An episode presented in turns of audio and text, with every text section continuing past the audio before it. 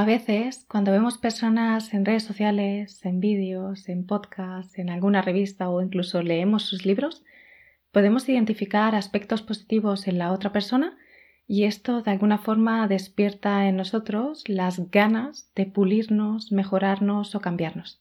Valoramos aquello que la otra persona muestra, que identificamos como positivo, que no reconocemos como propio y se despierta un sentimiento de carencia a nivel interno. No siempre somos conscientes de este proceso. De hecho, suele ser algo que está muy internalizado y que nos acompaña desde la más tierna infancia. Además, la mayoría de los casos no solo aparece cuando estamos en contacto con referentes de forma directa o indirecta, sino que incluso en nuestro entorno más cercano, con amistades o incluso familiares. Funciona de hecho de una forma muy sencilla. Cuando identifico a alguien que tiene una capacidad, habilidad o cualquier tipo de recurso que yo identifico como positivo no lo reconozco como propio, entonces entro en estos pensamientos de carencia, porque hay una voz dentro de mi cabeza que se cuestiona, que se compara y que identifica que esos aspectos que son deseables no son propios. En ese momento que se destapa esta vocecita, que es la que nos guía, las opciones suelen ser dos. Una, buscar opciones para desarrollar esa capacidad que vemos fuera y que creemos que podemos adquirir. Y en otro caso, es sentir que no podemos llegar a adquirir esa capacidad que estamos viendo fuera y empieza un pensamiento de autocrítica, con pensamientos de rechazo propio.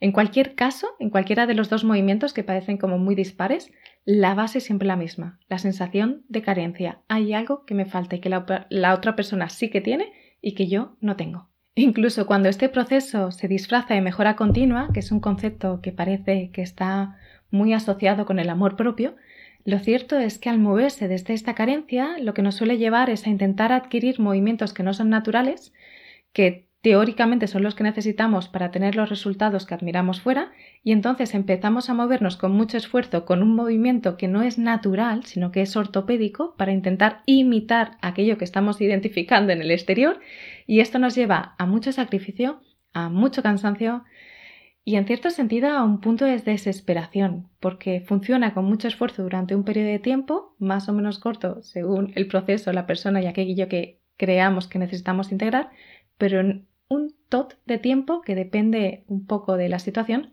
se cae. Porque no ser movimiento natural no es un movimiento sostenible. Es curioso porque este movimiento no es natural, es de hecho un movimiento artificial que está provocado desde el rechazo me rechazo como soy y creo que tengo que mejorarme, entonces intento aprender con mucho esfuerzo capacidades que identifico que tengo que desarrollar.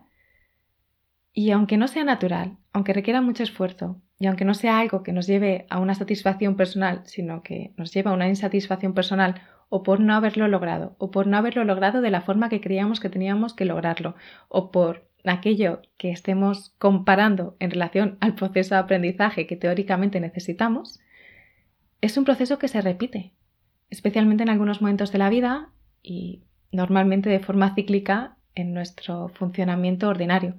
Incluso en muchos casos, muchos de, nuestros referentes, si tú miras ahora las personas a las que sigues, las personas a las que lees, las personas a las que escuchas o a las que ves en vídeo, y te cuestionas o te observas dentro, podrás ver como en muchos casos lo que te lleva al consumir ese contenido es ese tipo de pensamientos y ese tipo de carencia que identificas que la otra persona tiene, que admiras y que querrías como propio, llevándote a un proceso de mejora de cursos, de libros, de supuesto pulir, de supuesto perfeccionar, de supuesto mejorar algo que ahora no está bien. Solo de verbalizarlo es un proceso agotador porque es un ciclo infinito en el que nos embarcamos y del que sabemos que no vamos a salir nunca satisfechos o satisfechas.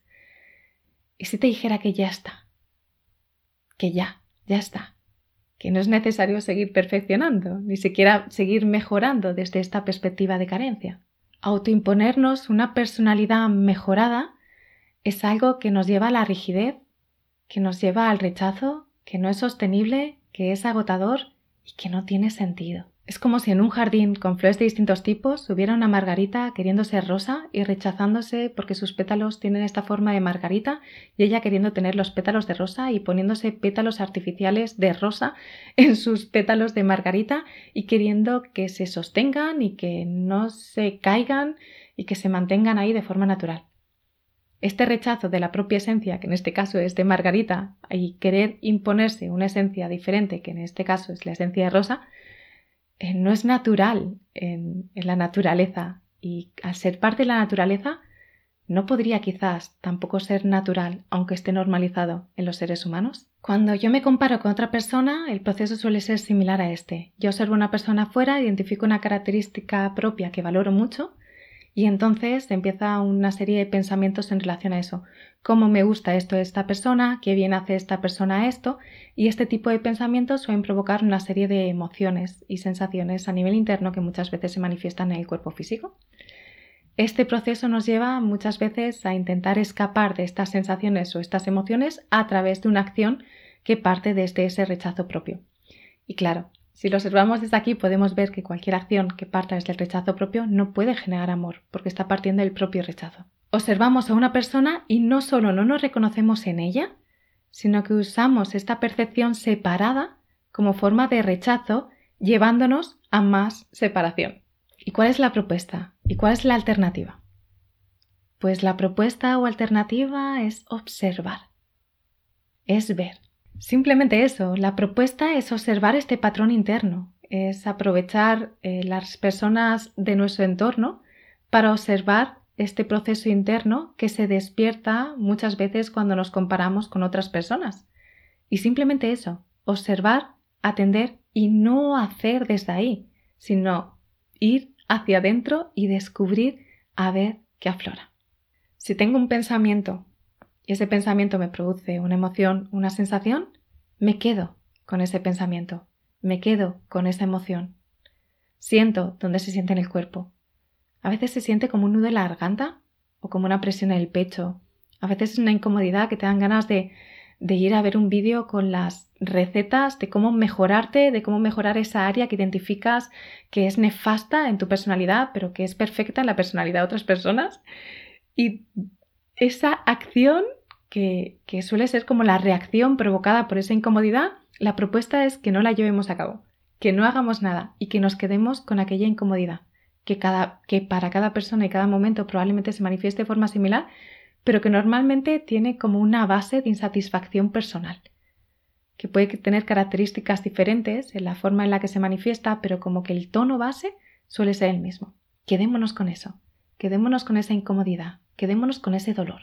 Cuando nos quedamos con esa incomodidad, cuando nos quedamos con ese dolor, cuando nos quedamos con esa manifestación a nivel emocional o a nivel físico, eh, podemos verla, y el hecho de que podamos verla es como si le diera una cierta distancia, porque el hecho de poder observar aquello que estoy observando implica que no soy eso que estoy observando. Y desde aquí, de repente, se abren más posibilidades, y puede que incluso esa sensación mude, que cambie o que descubras cosas. Y pudiera parecer que esta propuesta que te estoy lanzando va a la crítica de la comparación y que tienes que dejar de compararte porque no deberías de compararte porque ta ta ta ta ta ta ta ta ta y entonces pudiera parecer que se rechaza el patrón de pensamiento que nos lleva a la comparación. Y lo cierto es que la propuesta no va desde ahí. La propuesta invita a mirar de forma diferente este patrón y a usarlo como una puerta de entrada para mirar hacia adentro. No rechazar el patrón, intentar quitarlo o intentar mejorarlo, sino observar cuando aflora y observar aquello que aflora cuando aflora el patrón. Permitirnos sentir aquello que estamos sintiendo en el momento que lo estamos sintiendo gracias al patrón que está haciendo que despierten estas sensaciones y estas emociones que intentamos evitar y desde aquí aquello que creemos que necesitamos pulir se vuelve la puerta de entrada para que veamos aquello que necesitamos ver y que está más allá de nuestros pensamientos. Cuando intentamos ocultar aquello que rechazamos en el fondo de un cajón, en nuestra casa física, en nuestro hogar, no quiere decir que desaparezca. Simplemente lo estamos ocultando. Si yo tengo objetos sobre los que afloran emociones y sensaciones que son incómodas de sentir, los escondo en el último cajón, en el trastero, entre los papeles, los escondo donde los esconda, no quiere decir que desaparezcan, eso sigue estando ahí. Algo similar ocurre a nivel de la casa, entendida como nuestro cuerpo físico y nuestro cuerpo emocional. Cuando intentamos esconder esas emociones o esas sensaciones que nos son incómodas, la vida, en su infinita generosidad, nos va a mostrar, nos va a plantear situaciones para que podamos ver ese desorden que necesitamos atender. Si en nuestra casa física podemos hacer esa revisión para ir sacando y observando a través de un proceso de observar el entorno y aquello que nos rodea, esos objetos que tenemos escondidos durante mucho tiempo y empezamos a sentir aquello que nos muestran, podremos identificar o separar el objeto de la sensación o emoción y desde ahí tomar la decisión que sea coherente con el objeto. Lo mismo o algo similar ocurre a nivel interior. Cuando yo puedo permitirme observar aquello que aflora, podré separar o diferenciar el proceso que estoy viviendo de lo que está aflorando en relación a ese proceso. Y es desde ahí, desde el que puedo tomar decisiones que son respuestas conscientes y no reacciones inconscientes ante aquello que estoy sintiendo. Desde aquí dejamos de rechazar ese supuesto desorden que encontramos en la casa física o ese supuesto desorden que encontramos en nuestra casa interior. Y desde aquí podemos atender a cada uno de estos supuestos desórdenes que afloran, sabiendo que siempre detrás de cada uno de ellos se esconde un regalo, se esconde un aprendizaje, se esconde algo que yo creía que no soy o algo que yo creía que soy y que de forma natural se disuelve. Igualmente esto solo ocurre cuando me permito atravesar esa puerta, no cuando teorizo o conceptualizo sobre esa idea, sino cuando me siento y atravieso, siento aquello que está aflorando. Así la comparación con este proceso se vuelve una puerta de entrada para poder conocernos. Y por mi parte te invito a atravesar la puerta que tengas delante. Te mando un abrazo gigante y te recuerdo y me recuerdo que no somos lo que tenemos, no somos lo que hacemos, somos lo que somos. Aprovecho también para contarte que he creado un contenido muy especial sobre el uso que hacemos de nuestros dispositivos móviles, de nuestros teléfonos, de nuestros celulares y voy a hacer un encuentro en directo en el que voy a compartir algunos de estos aspectos que no van tanto vinculados a hábitos, objetivos o a imposiciones de recetas externas, sino que van con esta perspectiva de identificar esa puerta en relación a los teléfonos y cambiar la forma en la que nos relacionamos con estos aparatos que parece que se han vuelto semi indispensables en nuestro día a día y con los que tenemos una relación en muchos casos de amor-odio. Si quieres más información la encuentras en sencillezplena.com barra móvil. Un abrazo y seguimos.